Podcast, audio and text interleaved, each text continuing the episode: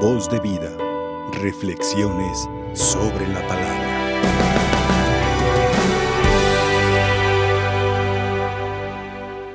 El pecado de, que se nos relata en el libro del Génesis de Adán y Eva no es tanto que hubieran comido del árbol prohibido. Dijo, de este árbol no pueden comer, de todos los demás sí, menos de este. Y ahí por ahí se mete el diablo en la serpiente, y la serpiente convence a la mujer, la mujer convence al varón y comen de, de ese árbol. No es que hayan comido del árbol. El pecado es la desobediencia a Dios. Y todos los pecados que cometemos también nosotros, todos, son desobediencia a Dios. Y ahí está, ahí radica la situación del pecado, que no obedecemos a Dios. Y todo pecado pues lleva a sus consecuencias. En Adán y Eva, fuera del paraíso. Vas a dar a luz a tus hijos con dolor, vas al varón vas a tener que trabajar, vas a hacer esto, consecuencias del pecado. Como, como con los, los niños, los hijos en casa. Niños, adolescentes, jóvenes, a veces ya grandes, sesentones también, tienen sus consecuencias el pecado. Cuando están pequeños, por ejemplo, la mamá, el papá dicen, mira, con esto no juegues porque te vas a golpear. Y si ahí está el niño y está terquito jugando con eso y al rato se golpea, te dije, ¿ah? ahí está, como consecuencia de, ¿ah?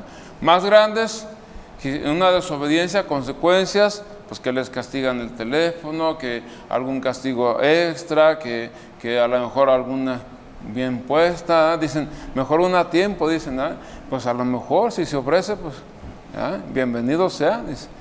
Es decir, lleva sus consecuencias. En nosotros, los grandes, entre comillas, también tiene consecuencias el pecado. Pues que ya no pudimos comulgar y yo tenía ganas, pero me pasó esto, así, así, ya no pude. Tiene consecuencias también.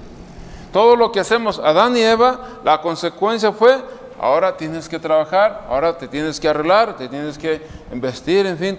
No es que les haya dado vergüenza, pues estaban ellos dos solitos, pues qué vergüenza iban a tener, ¿eh? Pero, pero la consecuencia es que ya se dieron cuenta de lo que estaba pasando y tuvieron que arreglarse. Por otra parte, en el Evangelio se nos narra uno de los relatos de la multiplicación de los panes. Cuatro mil gentes, dice el Evangelio. Pudieron ser esa cantidad, pudieran ser más, solamente Dios lo sabe. ¿eh? Pero aquí es la, importancia del acontecimiento. Y la Biblia lo maneja así, mientras más grande es el número, más, más importante el acontecimiento. Que sin duda alguna, pues era mucha gente. ¿Cuántas? Solamente Dios lo sabe. ¿eh? Aquí lo importante es que con siete panes Comieron todos y alcanzó para todos y sobró para todos nuevamente. El número siete eso significa, significa plenitud en la Sagrada Escritura. Y sobraron siete canastos. ¿Para qué? Para que todos sigan comiendo. Es un anuncio de lo que ahora es la Sagrada Comunión.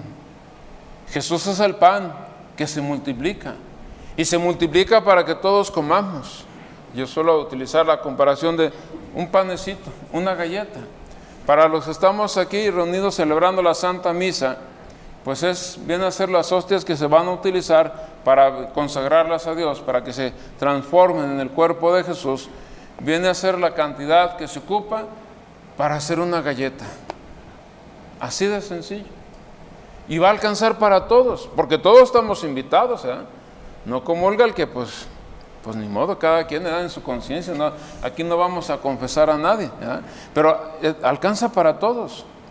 Y sobra para que todos sigamos comiendo. Jesús está entero en cada hostia consagrada. Y así nos tocara un pedacito así, ahí está Jesús entero. Y así se guardara un pedacito así en el sagrario, ahí está Jesús entero. Para que todos sigamos comiendo. Nos invita a todos hay para todos, sobra para todos. En todo el mundo católico. Jesús está y está para que nos alimentemos de Él. Y está para darnos vida. La misma vida de Dios. Es cuando entramos a formar parte de la perfecta unidad que existe en Dios. Porque Dios en su naturaleza divina entra en nosotros y asume totalmente nuestra naturaleza humana para hacer esa perfecta unidad que existe en Dios. Es como cuando se cumplen las palabras de San Juan en su primera carta, es cuando somos de verdad hijos de Dios. Ya no porque está escrito en un papel, sino porque somos de verdad hijos de Dios. Carne de su carne en su naturaleza divina. En Jesús, su Hijo. Somos hijos. Y es como podemos asegurar y afianzar nuestra salvación y la salvación de nuestros seres queridos cuando comulgamos por ellos. Dios les regala su salvación, Dios nos regala nuestra salvación si lo recibimos con recta intención y con la amistad de Dios. Voz de vida, reflexiones sobre la palabra.